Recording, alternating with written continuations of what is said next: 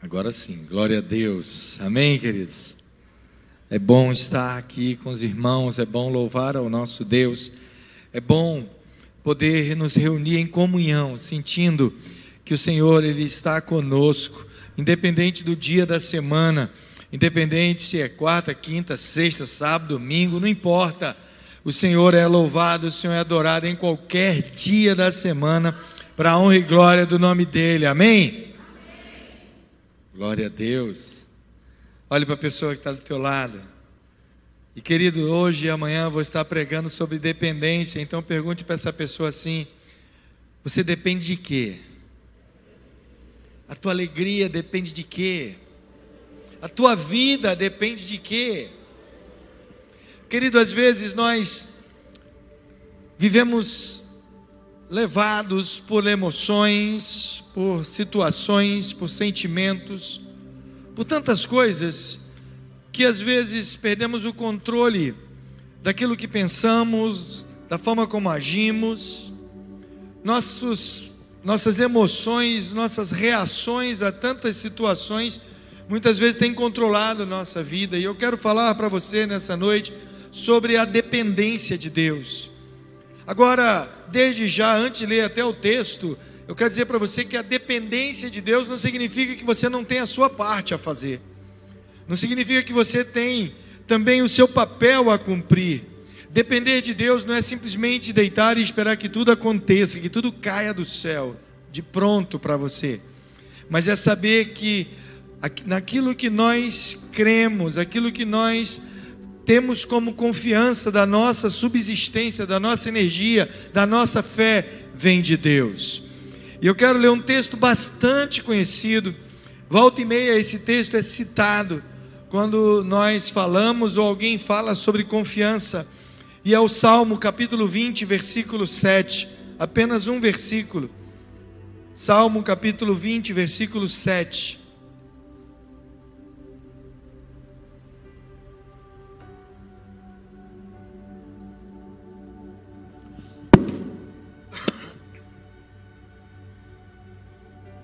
Salmo capítulo 20, versículo 7 diz assim: Alguns confiam em carros e outros em cavalos, mas nós confiamos no nome do nosso do Senhor nosso Deus. Vamos repetir? Alguns confiam em carros e outros em cavalos, mas nós confiamos no nome do Senhor nosso Deus. Amém? Glória a Deus, queridos. Vivemos, como eu tenho dito, vivemos algumas realidades e algumas são gritantes em nossos dias. A realidade daqueles que são totalmente dependentes de tudo, eles dependem das pessoas, dependem do seu dinheiro, dependem da situação emocional em que estão vivendo, dependem do seu emprego, dependem da opinião de outros, dependem da natureza, dependem do clima, dependem, sempre estão dependendo de alguma coisa. E também vivemos a realidade daqueles que se julgam totalmente independentes. Eles simplesmente não querem reconhecer nenhuma autoridade divina sobre a vida deles, desrespeitam as autoridades, as leis, os pais, desrespeitam tudo que está à sua volta, porque a opinião, a sua forma de ver, de pensar, de agir é a mais importante, é a mais correta. Vivemos uma época onde as pessoas julgam serem capazes de saber tudo, têm opinião sobre tudo, são capazes de criticar tudo, de avaliar tudo, sempre nos seus achismos. E eu quero estar citando isso nessa noite porque o salmista, ele fala sobre a força dos cavalos, e ele diz: "Olha, alguns confiam em carros, outros em cavalos, mas nós eu, você que está aí me assistindo em casa também, nós confiamos no nome do nosso Senhor. Amém? E como é que nós podemos caracterizar verdadeiramente essa dependência de Deus? E como eu disse, eu vou estar pregando hoje e amanhã sobre esse assunto. Você que está hoje aqui presente, é, amanhã acompanhe pela internet, pra, é como se fosse uma continuidade. E você que está assistindo online, acompanhe, está nesse aqui, né? Então eu estou olhando para essa, viu? Pronto. Você que está assistindo online, amanhã venha assistir de forma presencial. Amém? Então, queridos, a primeira coisa que característica eu quero destacar aqui, porque quando Deus colocou essa palavra no meu coração, veio seis características. Então, três eu vou estar falando hoje, três amanhã. E a primeira das características que eu quero destacar nesse momento é que a dependência de Deus é caracterizada por aqueles que descansam no cuidado absoluto de Deus. Eles sabem que Deus cuida deles, que pode parecer que não, pode parecer que as coisas estão complicadas, que as coisas ficaram difíceis, que vem doença, que vem desemprego, que vem crise, que vem o que vier. Muitas vezes você desconfia de tudo e chega ao ponto de desconfiar até de Deus, mas eu quero dizer para você que Deus tem cuidado de você e vale a pena você descansar nele. Salmista no Salmo 55, versículo 22, ele diz: Olhe, lance o teu cuidado sobre o Senhor, e ele te susterá, não permitirá jamais que o justo seja abandonado. Não são grandes homens, queridos, que transformam o mundo, entenda isso. Não são grandes homens que transformam o mundo, mas muitas vezes são homens fracos nas mãos de um grande Deus. Quando olhamos para as Escrituras, encontramos homens que o próprio autor de Hebreus vai dizer que o mundo não era nem digno deles, homens e mulheres que deixaram ser usados por Deus de forma poderosa, agiram de forma poderosa e foram completamente é, reconhecido na, nas, nas nações por serem homens usados por Deus, e muitos desses homens, em si mesmo, não tinham força alguma. Moisés, quando foi chamado por Deus, ele disse: Quem sou eu? Eu sou, eu sou pesado de boca, eu não sei nem falar direito. Quem sou eu para ir até Faraó? Quando Gideão foi chamado por Deus, ele foi chamado pelo anjo de varão, varão valoroso. Ele diz: Quem sou eu? Eu sou o menor da casa de meu pai. Davi, quando foi chamado por Deus, estava nos campos, cuidando do rebanho de seu pai, das ovelhas, por trás das malhadas. Homens que eram tão novos. Quando Jeremias foi chamado, ele disse: Eu sou uma criança. Eu ainda sou uma criança. Eu, como eu posso fazer isso? Quantos e quantos outros personagens poderíamos citar aqui que foram poderosos quando foram usados por Deus? Isaías no, Salmo, no, no Isaías no capítulo 43 ele diz: Quando passares pelas águas, estarei contigo, e quando pelos rios eles não te submergirão, quando passares pelo fogo, não te queimarás, nem a chama arderá em ti. Olhe para a pessoa que está perto de você e diga para ela assim: pergunte a ela, na verdade, está com medo de quê? Está com medo de quê, querido? Somos apenas um detalhe, mas com Jesus podemos fazer toda a diferença. Por isso que Mateus ele vai citar aquilo que Jesus fala, aquela ordem que Jesus dá no finalzinho de seu capítulo. Jesus estava perto de subir aos céus e Jesus diz: Ensine, ensine-os a guardar todas as coisas que eu vos tenho mandado, e eu estarei convosco todos os dias até a consumação dos séculos. Ele estará conosco. Ele não nos desampara. Por isso podemos descansar em Suas mãos, nas mãos daquele que tudo pode. Quando olhamos para as coisas extraordinárias da Bíblia, achamos que tudo aquilo ficou para o passado. Aqueles fatos maravilhosos, grandes milagres, grandes é, operações de Deus extraordinárias, ficou no passado. Eu quero dizer para você que o Deus que agiu no passado é o mesmo que está hoje aqui com você. Ele está presente hoje nas nossas vidas. E a segunda coisa, a segunda característica que eu destaco daqueles que buscam ter uma dependência total de Deus, essas pessoas que buscam não só descansar em Deus, mas eles também são pessoas que não agem de forma precipitada. calma. Calma. Coloca a mão no teu coração e diga assim: calma. Calma. Quantas vezes nós somos precipitados, queridos? Quantas vezes agimos impensadamente? Quantas vezes queremos que as coisas aconteçam e não pensamos duas vezes, simplesmente queremos que aquilo seja feito daquele jeito, naquela velocidade, naquele tempo? Há muitos ditados que eu ouvia quando era criança, desde a minha avó, minha mãe, que alguns deles você deve ter ouvido também. Quem nunca ouviu dizer que quem é apressado come cru? O apressado come cru. Há tantos outros que a gente podia lembrar, né, que aquele que tem pressa em falar acaba falando o que não deve, acaba falando besteira porque não pensou, não raciocinou direito não agiu de forma dita porque foi apressado. E eu quero dizer para você o seguinte, querido: Deus, quando Ele quer falar conosco, Ele manda nós nos calarmos e pararmos. O apressado não consegue ouvir direito a voz de Deus, está com tanta pressa que não consegue ouvir a voz de Deus.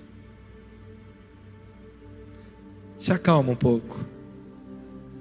Salmista no Salmo 33 ele diz: A nossa alma espera no Senhor ele é o nosso auxílio e o nosso escudo.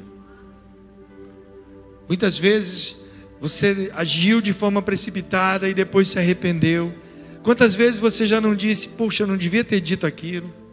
Ah, se eu pudesse voltar atrás. Ah, se eu pudesse tomar outra decisão. Ah, isso, ah, aquilo, e tantos ais na nossa vida que poderiam ser evitados se aprendêssemos a ter paciência. Esperei com paciência no Senhor, e Ele ouviu o meu clamor. Vivemos uma época, querido, de velocidade, não temos paciência para nada. Outro dia eu citei aqui num sermão que somos da época do fast food. Se nós pedimos uma comida pelo, pela, pelo telefone e o entregador demora, você já liga reclamando. Você já quer saber quanto tempo vai levar, quer acompanhar tudo, quer saber que horas que o motoboy saiu de lá, que horas que vai chegar na tua casa, acompanha o roteiro e tem pressa. Não tem mais aquela paciência de ir no local. Agora também está difícil, né? Mas de esperar algumas coisas com mais paciência. Somos aquela geração de tudo rápido. Um dia me perguntaram assim, bispo, como era na época da internet de escada? Quem lembra da internet de escada? Que ainda fazia aquele barulhinho. Um monte de barulhinho. E eu disse para ele: o pior não era esse tempo da internet escada. Eu sou do tempo que nem internet tinha. Eu sou do tempo do disco de vinil, querido.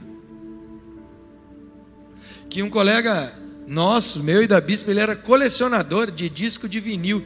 E ele tinha muitos discos bons, clássicos, cantores maravilhosos. E eu comprava aquelas fitas cassete ia para a casa dele para botar o disco de vinil tocando e eu gravar em fita cassete para depois ouvir em casa. Eu sou da época que o carro, meu carro, foi um sufoco eu comprá-lo. Depois que eu comprei, eu comprei um, um, um rádio. Não sei se Paulo vai lembrar dessa época. O rádio de fita cassete. E eu comprei um rádio caríssimo porque era auto-reverse. Que você não precisava virar a fita, ela revertia sozinho. E quando eu saía do carro para assistir aula, eu tinha medo de alguém roubar meu, minha, minha. Não era o medo de roubar o carro, era de roubar o rádio do carro. A gente tirava o rádio e entrava na sala de aula com o caderno de um lado e o rádio do outro. É engraçado hoje, né? Como pensar nisso? É, era. Era bonitinho. A gente sentava na carteira da, da faculdade, da escola, seja onde for, e colocava o rádio lá. E na volta entrava e encaixava o rádio, era sistema de gaveta, para eu ouvindo música até em casa. E eu me lembro quando, eu não lembro qual foi, qual foi dos filhos pequenos meus, quando eram pequenos, que eu tinha em casa ainda, hoje eu não tenho mais, mas eu tinha ainda guardado, não tinha nem onde tocar mais, mas eu tinha guardado uns LPs velhos, E quando um dos meus filhos viu aquele long play, LP significa long play, aquele disco de vinil preto, ele olhou e falou assim: Nossa, pai, que CDzão! Hoje a gente nem ouve mais falar de CD. Hoje é tudo no celular, hoje nem se fala, ninguém quer saber mais de negócio de MP3, nada disso, agora é tudo playlist, agora é podcast, agora é YouTube, é Instagram, é, é como é que é o nome do outro? Spotify, é Deezer, né? Tem o Deezer também. Cada um com seus, fazendo suas playlists. E hoje o telefone está aí. E toda velocidade, você quer internet. Quem botou internet de 40 mega lá em casa. Aí quando ouve o irmãozinho dizer, ah, lá em casa eu botei de 100. Aí já fica com inveja do irmão. Não saiu uma promoção agora 200, fibra ótica. Você pensa já baixou.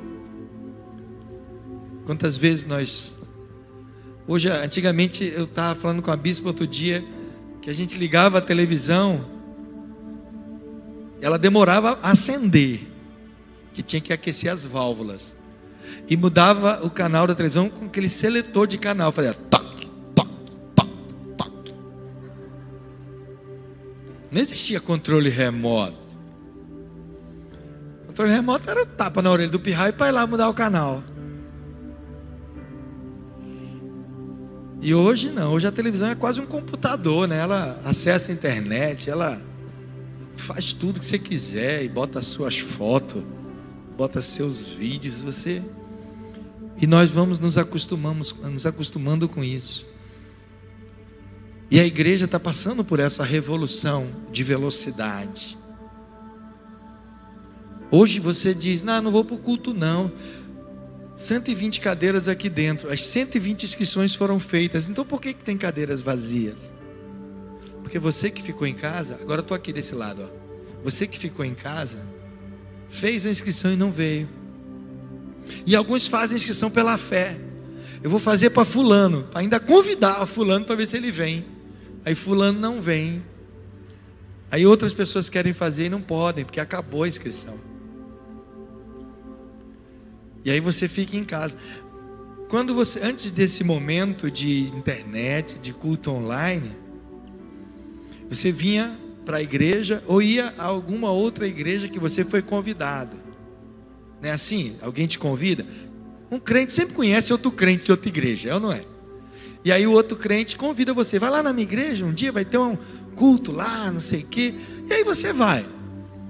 E aí a igreja do outro crente é uma igreja de crente, normal, adora Deus, adora Jesus, estão salvos. Mas eles às vezes têm uma liturgia diferente da nossa. Às vezes o louvor é diferente, às vezes a forma de culto é diferente, às vezes o pregador é, é lógico é diferente, a pregação é talvez um estilo diferente. E você, muitas das vezes, você olha e diz assim: Poxa, é diferente. Não é ruim, nem bom, nem pior, nada disso, não está julgando isso só é diferente da sua. E aí você, por mais que você às vezes possa achar inconfortável aquele ambiente, diferente para você, você não vai embora no meio do culto. Você espera o culto terminar porque você é uma pessoa educada. Amém? Mas quando você está online, você muda de igreja num clique. Num clique de mouse. Você diz: ah, não estou afim de ouvir esse pastor, vou mudar para outro. E fica um negócio muito sem compromisso, muito rápido, muito sem pensar. E como é que nós vamos declarar uma dependência de Deus se agimos muitas vezes tão precipitadamente, com tanta velocidade, que não dá tempo nem de pensar? Nem de degustar, aproveitar aquele momento maravilhoso. Quando eu preguei semana passada aqui na quarta-feira, eu falei da quebra do paradigma do domingo, que nós podemos adorar a Deus sem ser exatamente no domingo. E Deus permitiu que eu e a bispa, domingo passado, nós não estivemos aqui, não teve culto presencial, teve a transmissão. E nós recebemos uma visita em casa e passamos um momento tão gostoso de comunhão.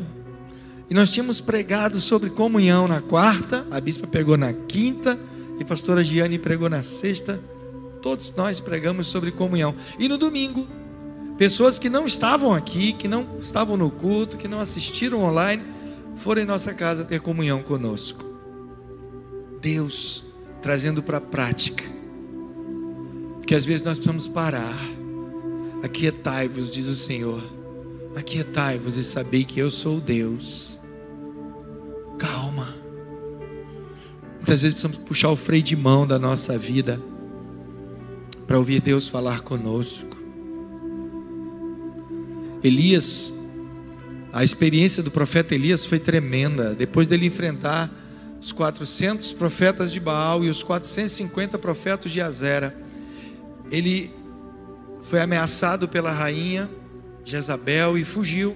Se escondeu numa caverna. Eu fico imaginando agora Elias ali temeroso, cheio de pavor, cheio de medo, angustiado, depressivo, escondido dentro de uma caverna. Quando Deus pergunta para ele, Elias, o que, que você está fazendo aí? Ele diz: Senhor, estão tentando me matar. Mataram teus profetas, só eu escapei. E aí Deus fala com ele, alimenta ele, renova suas forças. E quando Deus vai falar com Elias, ele, ele passa por ele terremotos, um terremoto, passa por ele um vento forte, para, passa por ele, sabe, fogo. Mas em nenhuma dessas coisas Deus falou com ele. E Deus falou com Elias numa brisa suave. Muitas vezes Deus quer falar contigo numa brisa suave, mas você está tão apressado que não consegue ouvi-lo. E a última característica que eu quero destacar daqueles que buscam ter uma dependência de Deus, além de descansar aos cuidados dele, além de não ser precipitado, é também de não paralisar por nada. Parece um paradoxo eu dizer para você assim: pare um pouco, puxe o freio de mão, aquiete-se para ouvir a voz de Deus. E agora eu dizer para você que aquele que busca a dependência de Deus não para. Não é que não para, não paralisa. É diferente. Muitas vezes precisamos ouvir a voz de Deus e para isso precisamos parar o que estamos fazendo. Ei, psh, presta atenção. Quantas vezes você ouviu alguém falar assim contigo?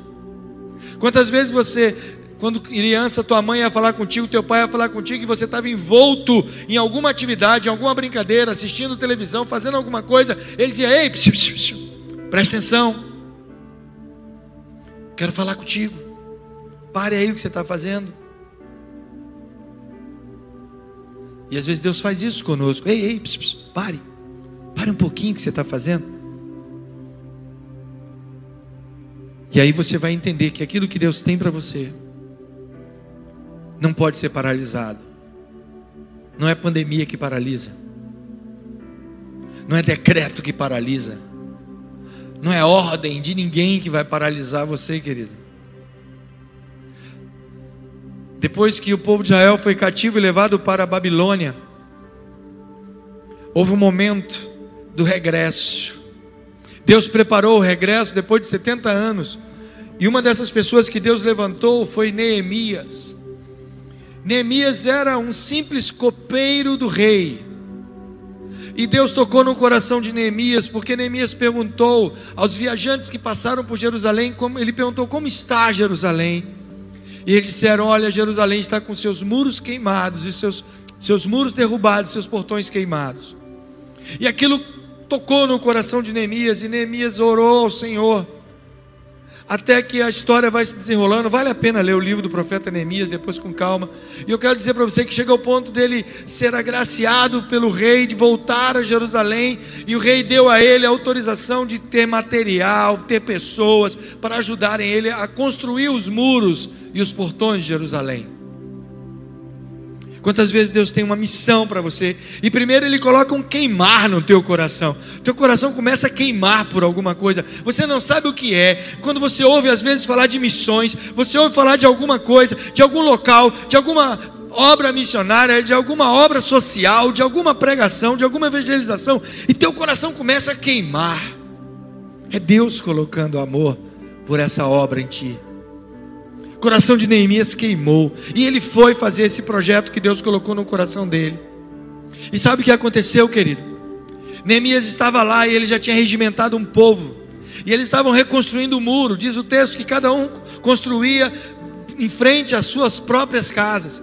E havia inimigos que queriam paralisá-los, a ponto de chegar ao ponto que Neemias disse que eles trabalhavam com a pá numa mão e a, e a espada na outra. E havia homens ali que queriam paralisar aquela obra, chamados Gesem, Sambalat e Tobias. E eles mandaram uma carta para Neemias e disseram: Pare o que você está fazendo e venhamos conversar. Venha para nós conversarmos juntos. Venha. E Neemias entendeu a direção de Deus que aqueles homens queriam paralisar o trabalho que Deus tinha dado a Neemias. E Neemias mandou por três vezes a mesma resposta. Neemias disse: Não posso parar de fazer, porque a obra que eu estou fazendo é uma grande obra. Eu não posso parar isso aqui. Não posso parar o que eu estou fazendo. Olhe para a pessoa que está do teu lado e diga para assim: quando Deus te der algo para fazer, não pare.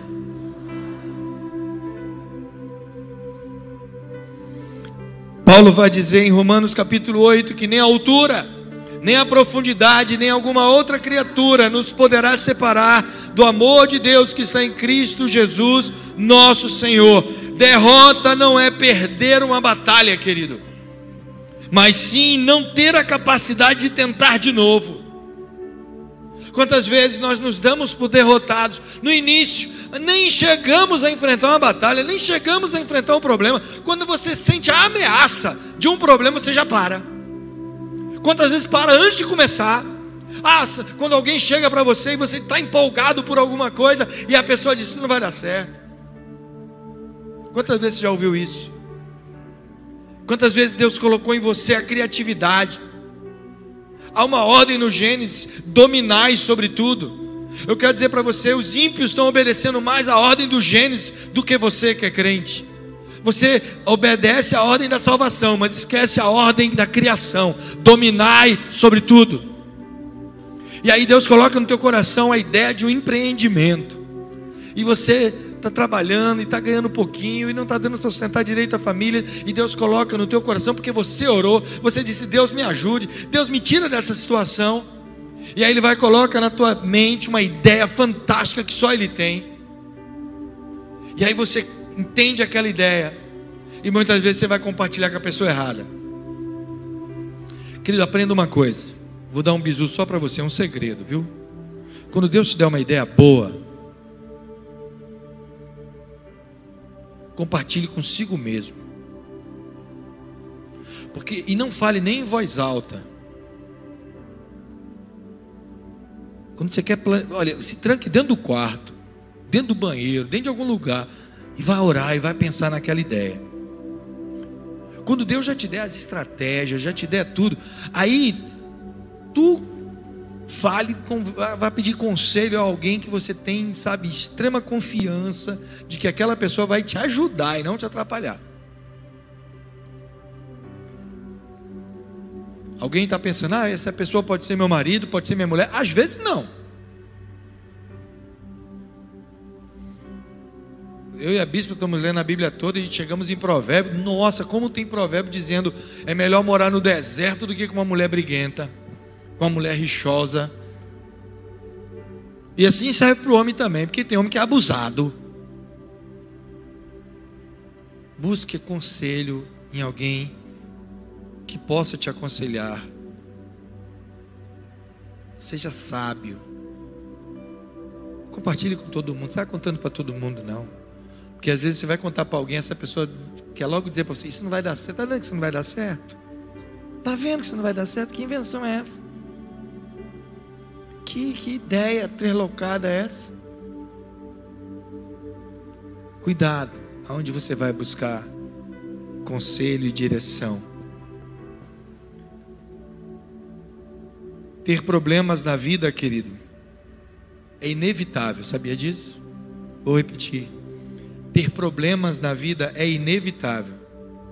Agora, ser derrotado pelos problemas é opcional.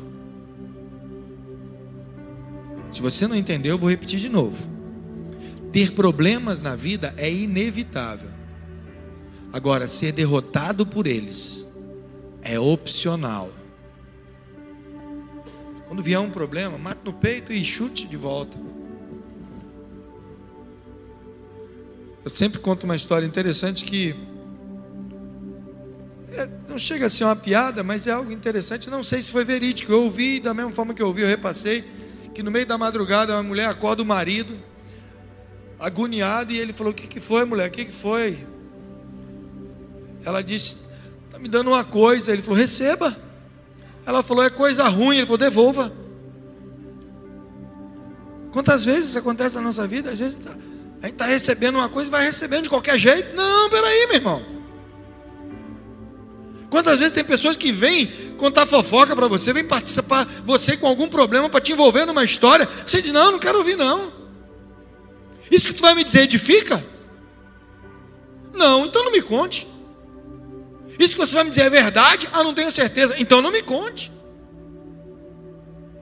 Ah, isso que você vai me dizer envolve outra pessoa? Envolve, então chame ela junto. Querido, se você fizer essas três avaliações, essas três críticas, nunca um fofoqueiro vai chegar perto de você. Mas, bispo, eles, eles, eu, parece que eu atraio essas pessoas. Elas só vêm para contar coisa ruim dos outros, para mim fofoca. Sabe por quê? Porque você já emprestou teu ouvido, teu ouvido é uma lixeira para essas pessoas. Só vem jogar coisa ruim em cima de tu.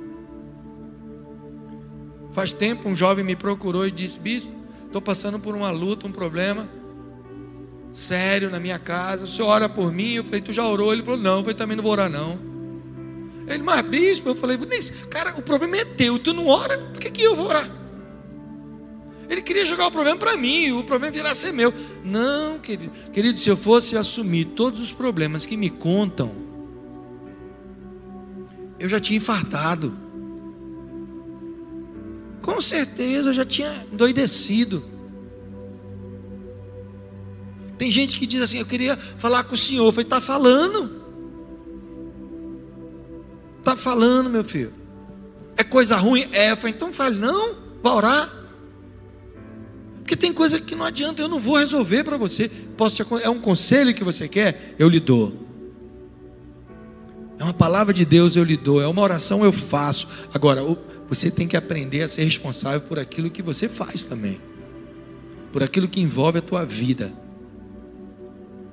Como eu falei, Deus te deu uma direção. Quer uma palavra de conselho? Pode procurar o bispo, não tem problema não.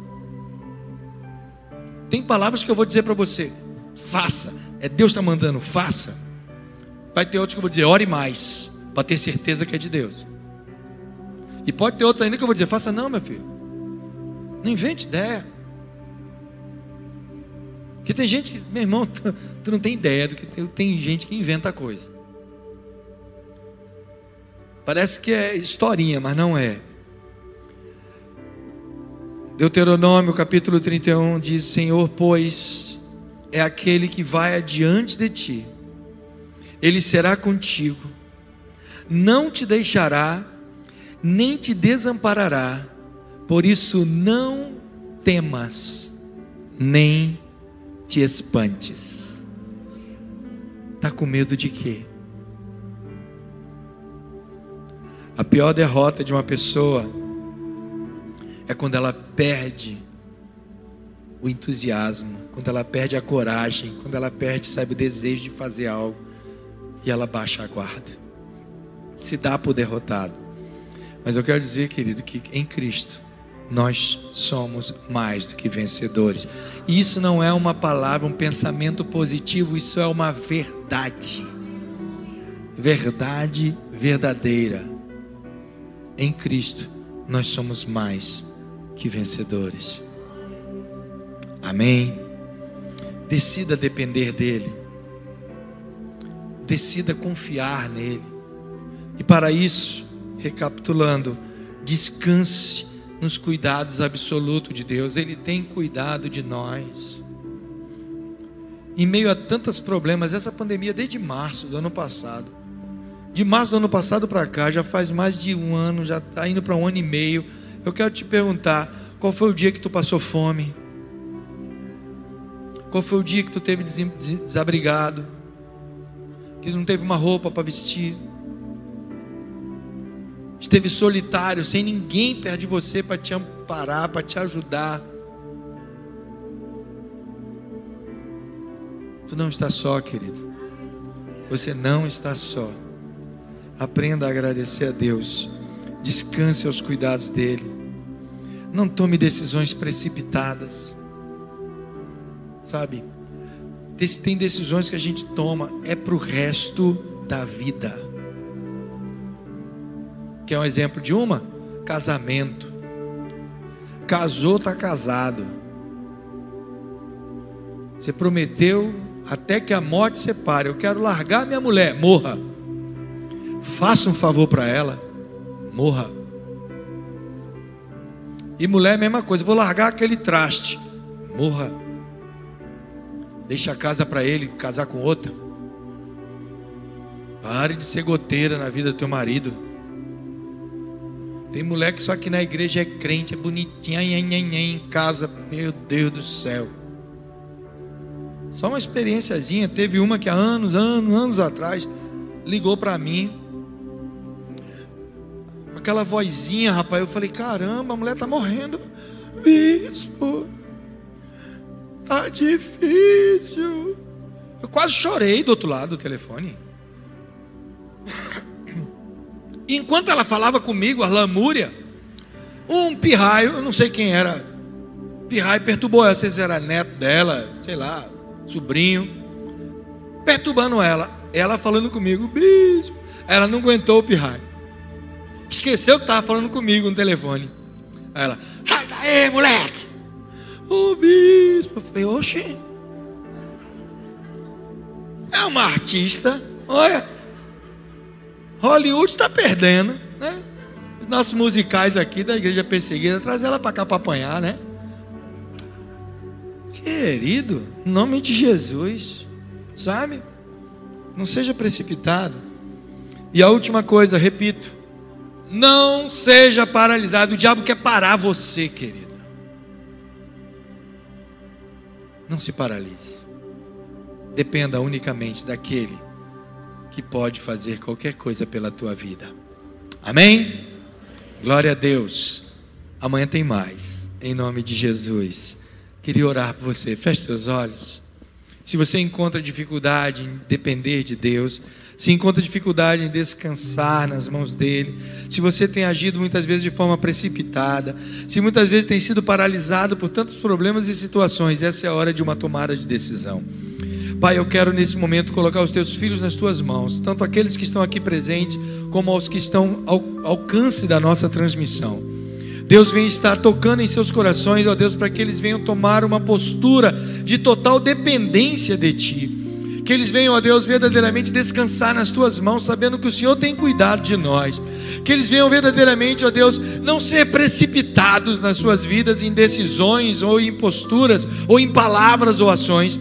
Ó Deus, que eles venham verdadeiramente não ser paralisados por todo tipo de problema, mas que eles venham agir, ó Deus, conforme a tua palavra ensina, no tempo certo confiando que o Senhor estará com eles.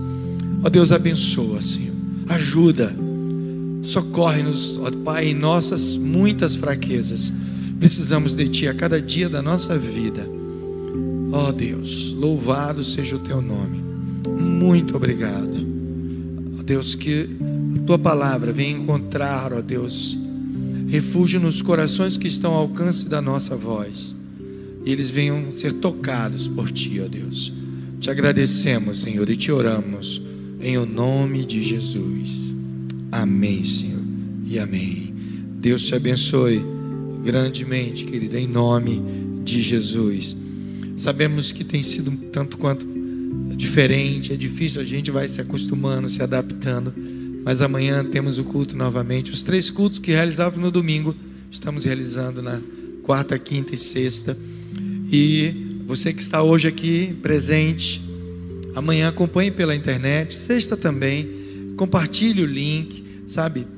Divulgue para outras pessoas. E você que está aí, aqui já me pegou aqui, pronto. Você que está aí acompanhando essa transmissão, eu vou ser chato, porque tem que fazer isso para o nosso vídeo encontrar mais alcance de outras pessoas. Dê um like aí, vai. Quebra o galho. E se não é inscrito no nosso canal, se inscreva. Eu vou começar a orar pelos inscritos. Uma oração especial. Deus toque no coração dos inscritos. Tenha, abra a porta de emprego. Sabe, dê muita prosperidade. Ó, vai chover inscrito. Se eu começar a falar de prosperidade só para os inscritos, quem não é inscrito vai ganhar nada, não, só os inscritos. Ah, vai chover assim de inscrito, né? Quem der like tem uma benção especial. Eita, vai chover de like. Ô povo movido à bênção, Jesus. Glória a Deus. Eu sei que não é o teu caso, não, em nome de Jesus. Amém? Glória a Deus. Estamos chegando ao final. E, como do, semana passada pregamos tanto sobre comunhão.